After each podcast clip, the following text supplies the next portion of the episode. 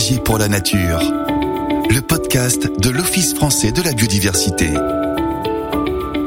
L'idée première euh, dont beaucoup de gens parlent, c'est de dire euh, on va mettre de la nature en ville. Et en fait, nous, on veut, nous, on veut aller euh, plus loin. on veut plutôt que ce soit l'homme, remettre l'homme dans la nature. Et en particulier dans les écoles, on veut que les enfants soient de nouveau dans la nature. C'est-à-dire que ça soit pas simplement une nature qu'on voit, mais c'est une nature qu'on touche, une nature qui vous salit éventuellement, un peu les genoux, un peu les mains. Et voilà, donc c'est un peu la, philosophie globale euh, du programme. Oui, oui, vous avez bien entendu, ici on parle bien de philosophie de vie.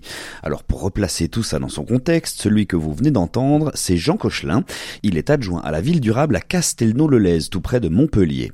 Moi, je m'appelle Ludovic, je suis journaliste et comme depuis deux épisodes maintenant, je cherche à répondre à quelques questionnements sur la biodiversité, le climat, la transition écologique, tout cela autour de l'initiative engagée pour la nature, mise en place par le ministère de la Transition écologique et portée par l'Office français de la biodiversité, l'OFB. Après avoir exploré les liens entre climat et biodiversité, après avoir constaté qu'il est parfois bien utile de faire confiance à la nature pour s'adapter au changement climatique, j'ai voulu savoir comment est-ce que l'on peut faire adhérer toutes les parties prenantes dans une même volonté de mettre en avant des solutions vertes. Pour cela, je me suis donc rendu ici, à Castelnau-le-Lez, je vous l'ai dit, afin d'y rencontrer Jean.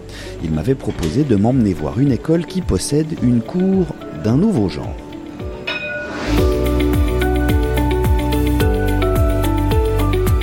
alors déjà, en, quelques mots, vous pouvez m'expliquer euh, où est-ce qu'on se trouve, quelle est un petit peu l'ambiance, j'allais dire, générale de la ville? Alors, en fait, Castelnau-le-Lez, c'est une ville de 25 000 habitants qui est euh, en cours euh, d'urbanisation. Euh, et donc, on développe beaucoup de programmes. Il y a une nouvelle école qui a été ouverte cette année. Et sur les anciennes écoles, eh ben, on a tout un programme de réhabilitation du bâti et aussi des cours et on en profite pour euh, végétaliser au maximum. Par exemple, on a ouvert euh, des endroits de pelouse, par exemple, qui n'étaient euh, qui pas directement accessibles aux enfants. Donc maintenant, ils peuvent courir sur la pelouse. D'autres endroits, il y a un petit bois qui a été réintégré dans la cour, pareil, avec un petit bois de chêne vert.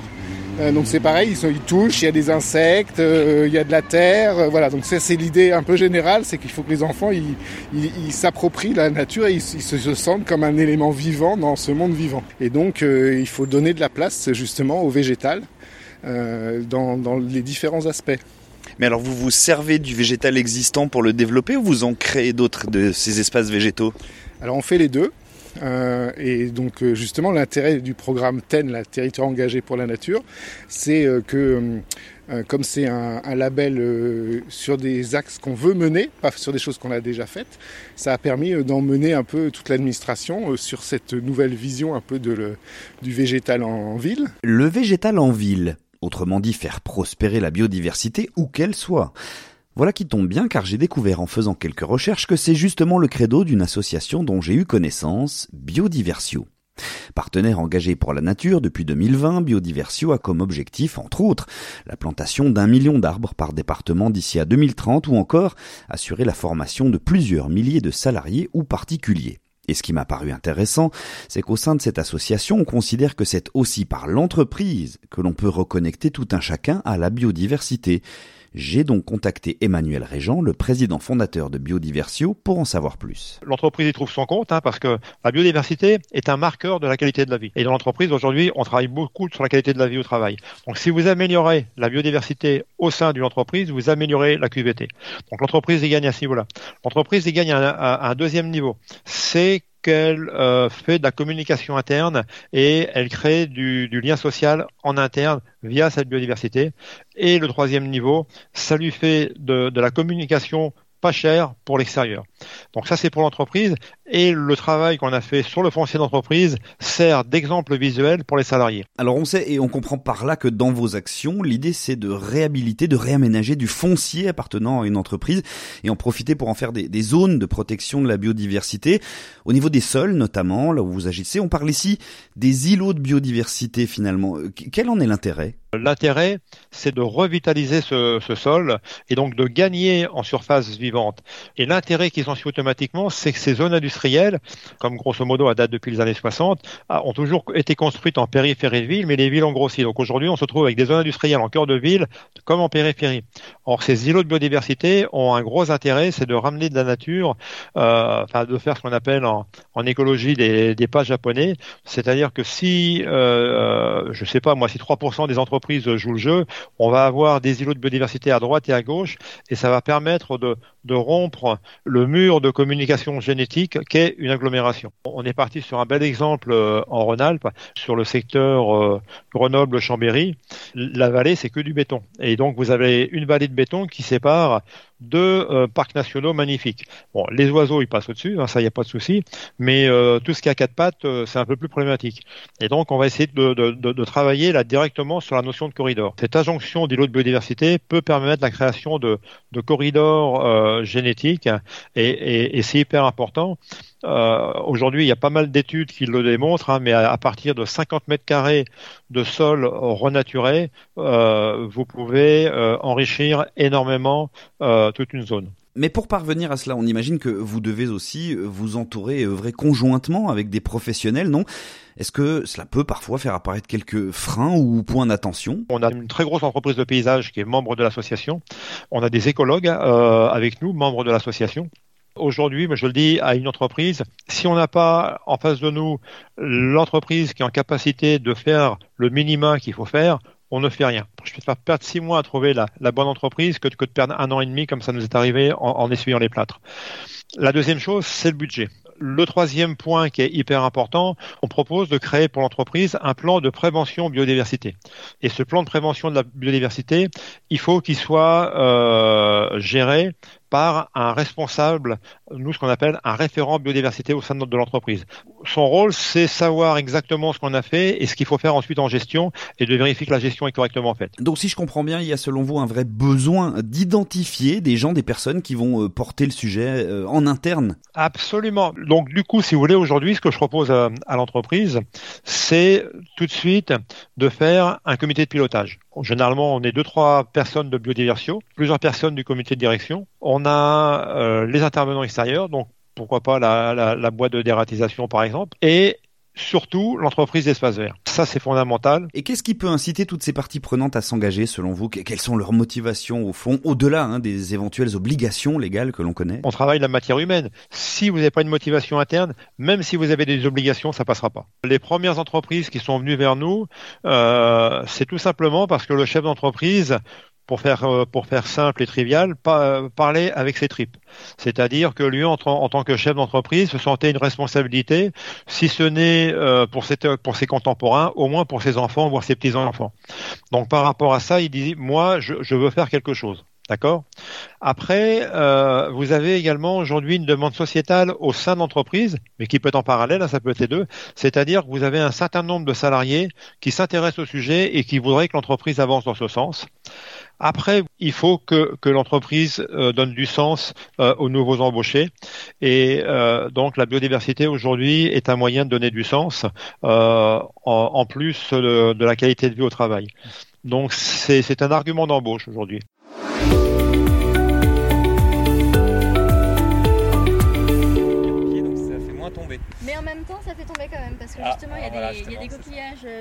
Bien, retournons à Castelnau-le-Lez. Nous voici dans la fameuse cour dont on m'a parlé.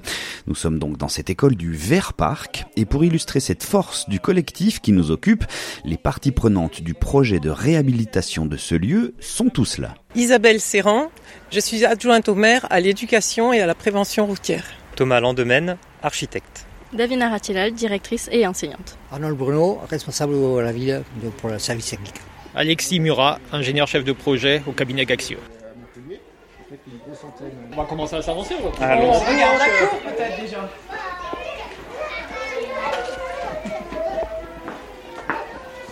Pour imaginer la jeunesse du projet, ça remonte à plus d'un an. Euh, il faut imaginer ici, maintenant vous êtes au milieu de la cour, il faut imaginer qu'avant tout était en enrobé, en noir comme sur une route. Tout était noir, tout était imperméabilisé. Donc l'eau s'écoulait et allait dans les grilles pluviales, dans le réseau. Donc aujourd'hui, comme vous pouvez, le voir, euh, on a complètement changé la cour, donc ça remonte à plus d'un an. Donc en collaboration avec euh, le cabinet d'architecte et la mairie, il y a plus d'un an, on a réfléchi à désimperméabiliser parce que c'est dans l'air du temps, à rendre les espaces beaucoup plus naturels et de créer des, espaces perméables. Donc les revêtements que vous avez, la particularité ici de cette école, c'est que vous avez beaucoup de revêtements en pavé coquillage Saint-Jacques. Donc si vous regardez de près, vous verrez des, petits coquillages, etc. Vous avez un enrobé drainant, donc c'est un enrobé un peu classique, mais beaucoup plus poreux. Donc là, qui fait le chemin de motricité, où on peut faire du vélo, etc. pour les enfants. Avec quelques pontons bois hein, pour passer au-dessus d'une rivière sèche en galets, qui est un peu le point bas de la, cour générale, où théoriquement, hein, quand tout sera saturé en eau, parce que l'eau n'arrivera plus à s'infiltrer, ira dans la rivière, qui deviendra une rivière humide, et qui devrait s'infiltrer. Et ensuite, le projet n'est pas fini parce qu'aujourd'hui, il va être très végétalisé. Là-bas, il y a de la terre végétale prête à recevoir des plantations. Et comment s'est fait le choix de ces nouveaux revêtements? Alors, On appelle ça des pavés coquillages. Pourquoi? Parce qu'en fait, c'est un agrégat composé en partie euh, de déchets issus de l'industrie alimentaire et en l'occurrence, là pour le coup, des coquilles Saint-Jacques. Donc, c'est des coquillages fabriqués en Aquitaine et on a essayé de développer localement. Donc, euh, l'intérêt de ces pavés, c'est qu'ils sont à la fois euh, constitués en partie de, donc, de déchets, donc réemployés, mais aussi ils sont transparents et donc permettent de laisser transparent hydrauliquement, de laisser passer l'eau à travers, euh, à travers leur matière. Également, ils sont de couleur claire, la couleur claire euh, ramène euh, ce qu'on appelle un effet d'albédo, de réflexion de la lumière et donc du coup moins de chaleur l'été dans la cour. Et madame la directrice confirme que ça fait une vraie différence Absolument, on sent qu'il fait moins chaud, surtout sous le préau. en dehors, on n'a pas encore assez d'arbres pour justement créer de l'ombre, mais sinon oui, oui, on voit la différence. Si on remonte à la genèse, l'idée de base de cette transformation, elle est née comment Je pense que ça faisait longtemps qu'on savait que cette cour était vraiment dans un état déplorable. On avait des gros problèmes et les racines faisaient remonter le goudron. Les enfants tombaient. Euh, on avait une matière goudronnée, les enfants jouaient dedans parce qu'elle ne séchait pas. Euh, les enfants se prenaient les pieds justement dans la cour qui était assez gondolée. Elle était assez dangereuse, donc régulièrement on remontait euh, l'information. Effectivement, lors des conseils d'école, les enseignants comme le périscolaire nous faisaient remonter ces difficultés. Et donc on a décidé de prendre en main ce problème et de monter un projet. Mais on a avant tout voulu que ce projet soit un projet co-construit avec les enseignants, avec le périscolaire, Monsieur Landemaine, lui, voyait le côté réalisable ou non. Et ensuite, la mairie bah, finançait euh, le projet. Mais on s'est dit, bah, quitte à refaire, euh, comme de toute façon c'est là pour plusieurs décennies, et bah, autant faire quelque chose euh, d'emblématique. Et donc on a travaillé ce projet. Le but c'est aussi réfléchir à long terme, alors si je comprends bien, c'est de s'installer dans la durée. On espère qu'effectivement ça va durer longtemps, que alors il faut un petit peu d'entretien pour éviter que ça se colmate euh, avec le temps, hein, avec euh, les poussières, etc. Mais oui, le but c'est c'est ben, comme tout projet. Alors euh, au niveau de la technique, oui, on, est au moins parti pour 10 ans avant de renouveler certaines parties, peut-être certains plattelages, certains éléments. Mais oui, le long terme, c'est toujours le but dans les travaux. Hein. Là, effectivement, on a eu la chance. Madame Ratila, elle était à l'origine du projet et elle reste dans cette école. Donc, du coup, il va y avoir vraiment une pérennité. Et ces objectifs sont à la fois euh, bah, de végétaliser, soit, mais pas simplement pour euh, avoir un îlot de, fraîcheur. Et c'est aussi un objectif pédagogique. Hein. Il va y avoir des plantations qui seront faites par les enfants, respecter son environnement, respecter les plantes. C'est ce que j'allais vous demander. Vous allez vous servir aussi de cet outil finalement Absolument. Donc cette course s'inscrit dans, euh, dans un projet qu'on voudrait plus global sur l'école, qui est l'école dehors. Euh, qui favorise l'autonomie, euh, le, rapprochement avec la nature pour les enfants. Donc ça y participe complètement. Et vous vous en servez aussi peut-être de manière un peu transverse pour euh, adresser peut-être aussi des messages auprès des enfants? Oui, le respect de la nature, le respect de son environnement, le respect des autres. Donc il y a tout un tas de valeurs qui sont effectivement bah, qu'on peut travailler grâce à cette cour. Et alors pour vous, messieurs, qui étiez à l'origine des réflexions et de voir le travail fini et d'entendre que ça va encore évoluer, c'est quel sentiment du coup ça provoque en vous? C'est toujours heureux de voir euh, un travail euh, s'accomplir déjà. Et ensuite, euh, ça a été évoqué, la participation a été une source d'inspiration pour tout le monde, puisqu'on a accueilli favorablement effectivement toutes les idées, on les a un peu mis dans un mixeur et après on est ressorti finalement quelque chose de cohérent sur la fin, avec à la fois les ambitions sur la sécurité, la pédagogie, le mieux-être d'une manière générale qui concerne d'une part les enfants, mais aussi toute l'équipe pédagogique et d'accompagnement dans l'école. Alors depuis que j'ai mis les pieds dans cette cour, que l'on m'a parlé de ces nouveaux revêtements, ces histoires de sol m'ont fait penser à la politique menée par le groupe L'Occitane. Engagé pour lutter contre la crise climatique, pour la préservation de la biodiversité et de l'inclusion, il possède une marque de cosmétiques qui utilise des matières premières issues de végétaux. J'ai contacté Justine Imbert, en charge du service biodiversité et ingrédients durables. L'une de ses missions phares, améliorer la durabilité environnementale et sociale du portefeuille de matières premières du groupe. Et ça passe par les relations avec les producteurs. Depuis longtemps, en fait, on a des, relations euh, éthiques euh, avec les producteurs euh, de, de matières premières iconiques pour le groupe, hein, qui sont par exemple la verveine, l'immortel, la rose, la lavande. Et vraiment, on part du constat que bah, ces agriculteurs, ils sont en première ligne face au changement climatique et à l'effondrement de la biodiversité, mais qui sont aussi une partie de la solution, euh, notamment grâce à l'agroécologie qui s'inspire donc des fonctionnements euh, des écosystèmes naturels pour redonner de la fertilité au sol.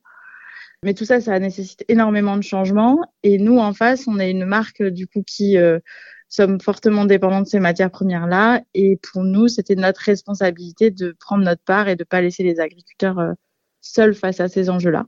Et du coup, nous, chez nous, on allie en fait deux thématiques auprès de nos producteurs qui sont l'agriculture régénératrice d'une part et le commerce équitable d'autre part. Alors justement, ce, commerce équitable, qu'est-ce que ça veut dire au fond? Et puis un petit mot aussi sur, sur cette agroécologie. Le commerce équitable, tout d'abord, c'est euh, mettre en place des outils dans la relation partenariale qui vont permettre de donner de la sérénité aux producteurs et à l'acheteur.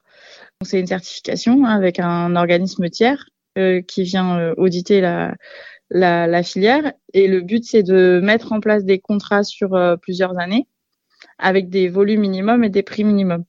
Et l'agroécologie d'autre part, pour nous donc c'est des techniques notamment de couverture permanente des sols entre les rangs euh, de plantation ou en plein champ et la réintroduction de l'arbre dans les parcelles. C'est sur ces deux volets-là que se base l'agroécologie pour s'approcher en fait d'écosystèmes les plus euh, naturels possibles, une complémentarité des espèces les plus importantes possibles pour revenir à euh, du coup une meilleure fertilité du sol et à une vie dans le sol. Et il y a des pratiques déjà en cours ou qui sont en cours de développement parce qu'on sait qu'il y a cet objectif 2025. Hein? Oui, que je trouve intéressant de rappeler, c'est du coup comment on en est venu à accompagner nos agriculteurs là-dessus et qu'est-ce qu'on a mis en place. L'agriculture régénératrice, elle peut s'appliquer à tous les modèles et les problèmes que rencontre euh, le producteur d'immortel ou le producteur de verveine en termes d'érosion des sols, en termes de perte de fertilité, euh, ils sont assez communs. Et donc, on s'est basé là-dessus pour se dire, OK, il y a quelque chose à, à faire au niveau de nos producteurs. Euh, mais ils étaient euh, assez seuls par rapport à, à, ça. Et puis en plus, ça demande du coup des changements de pratiques, de machines euh, extrêmement importants. Et il y avait un peu un, un, vide sur le sujet, donc on a décidé de, de les accompagner à la création d'un collectif qui s'appelle le collectif d'agroécologie et de commerce équitable.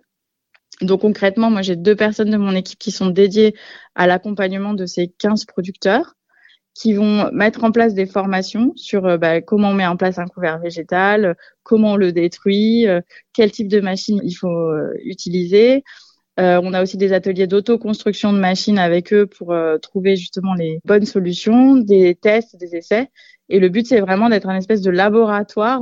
Il va y avoir du partage et après on va pouvoir monter en échelle. Ce sont des gros chantiers euh, entre guillemets quand même que vous menez là. Euh, Est-ce que ces changements ont été euh, finalement euh, faciles à mettre en place? Est-ce que ça a été simple d'embarquer euh, le collectif? De prime abord, c'était pas forcément simple parce qu'il y a certains producteurs avec lesquels on travaille qui travaillent d'une certaine manière de génération en génération qui ont un savoir qui a été transmis. Et finalement, on est parti plutôt des constats des difficultés qu'ils avaient. On a un producteur, pour le coup, qui était extrêmement euh, motivé et qui a voulu euh, déployer euh, des couverts végétaux tout de suite sur l'ensemble de ses parcelles. Et ça a engrangé pour lui une perte importante dans sa production parce que bah, les couverts végétaux ont très très bien pris, donc ça c'était positif. Mais les campagnols sont arrivés et ils ont aussi beaucoup aimé euh, les couverts, donc il a été infesté de campagnols et ça a eu un enjeu sur sa production. Et c'est pour ça qu'il faut pas y aller euh, tout d'un coup et que nous on est là aussi pour accompagner pas à pas et que quand il y a des problématiques de ce genre-là, on participe humainement et financièrement à, cette transition-là. On y revient, le collectif encore et toujours. Et nous voici de retour au Vert Parc pour la suite de notre découverte. Ici, il y aura un tunnel végétal qui sera fait où les enfants pourront passer en vélo à une belle hauteur avec des bambous, etc. Et là, tout, cet espace que vous voyez là, eh ben, il sera végétalisé par des plantes. Ben, il sera adapté. Donc ça, c'est toute une discussion qu'on aura avec les entreprises, même si on en a prévu un peu. Il y aura pas mal de végétation, puisque c'est beaucoup de terre végétale. Et ça, comment ça se mène, ces réflexions euh, Ça évolue encore dans le temps ou vous avez déjà le cahier des charges défini? Non, ça, ça a été fixé euh, d'entrée. C'est parce que pendant les grandes vacances, on n'a pas eu le temps de faire tous les travaux. Donc euh, on a rendu au plus vite la cour pour que ça soit euh, utilisable pour les enfants pour la, rentrée, mais euh, aux vacances après on, va finaliser quoi. et puis on peut planter que et semer que à l'automne hein, chez nous parce que sinon euh, tout sèche pendant l'été et comme on n'a pas le droit d'arroser de toute façon. Donc voilà, donc il y a des parties qui vont être en, herbe, en gazon. alors on, va choisir des gazons rustiques. Il y a d'autres parties où c'est plutôt des arbres et en fait on va travailler sur ce que je disais la, la diversité des espèces et des variétés végétales pour que les enfants voient toujours des choses différentes. On va s'appuyer sur la liste de l'OFB, sur les, espèces locales, donc euh, pour ceux surtout qui connaissent de cette façon-là mieux leur environnement euh, local. Du coup, c'est un peu un effet de, vitrine, ce type de, chantier qui se réalise, qui va peut-être être amené à se développer? Ah, tout à fait. Je pense que les, écoles euh, vont être envieuses c'est ce cours. Tout à fait. Ah, ben c'est vraiment l'objectif. Une grosse demande, oui. c'est vraiment un des objectifs de la commune. Parce qu'on a toutes nos écoles qui sont en demande justement de végétalisation et de, et de mieux vivre avec ces chaleurs euh, récurrentes.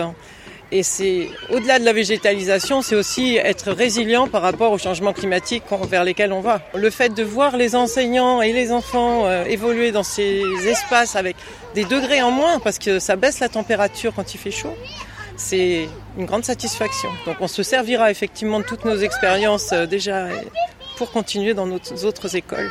Et vous disiez que vous faites un peu des, envieux finalement Absolument, j'ai pu entendre mercredi, donc hier en réunion, euh, euh, que notre cours avait été terminé et que les, autres directeurs attendaient leur tour. Donc leur course a également refaite. Bon bah il y a du travail pour vous tous alors encore, hein, visiblement.